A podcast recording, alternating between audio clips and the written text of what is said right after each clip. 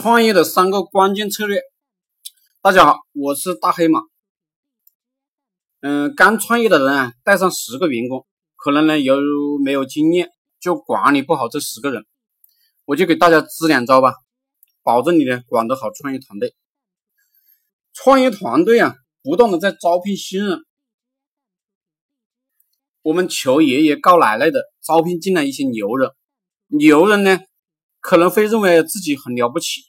他会以他以前在大公司啊工作的过的口吻啊，或者在别的公司工作过的经验来对创业团队讲，啊，这样是错的啊，应该这样，哪里是错的，应该如何做啊才是对的啊？如此呢，就会导致啊与团队格格不入。有时候啊，我们当老板的也有这个习惯，总是喜欢对团队啊指指点点，讲这里不对，那里不对。你经常这样讲呢，团队成员他就不思考了，反正思考了又没用，心里面就想你行你来啊。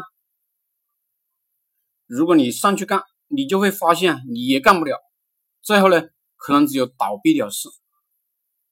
作为老板呢，带团队啊，最好的态度就是，我就是来锦上添花的，我是来帮忙的，你们哪里需要我帮忙就讲，我就来帮你们。我不是来指点你们的，把你这个态度变成这个样子，你就会发现你特别容易与大家共事，大家呢也会非常高兴，积极主动的思考问题。我们能做创业者的头，自然呢是比一般人啊对社会认识的更深入，特别容易啊有智力上的优越感，眼睛呢长在头顶上，不去理解员工的文化。不愿意去理解比自己低一个层次的人的心理，对大家的工作没有好奇心，这样呢，我们也是做不好工作，带不好团队的。对团队成员，有业务有好奇心的人呢，才能获得最终的胜利。对团队成员对业务没有好奇心的人，只有出局。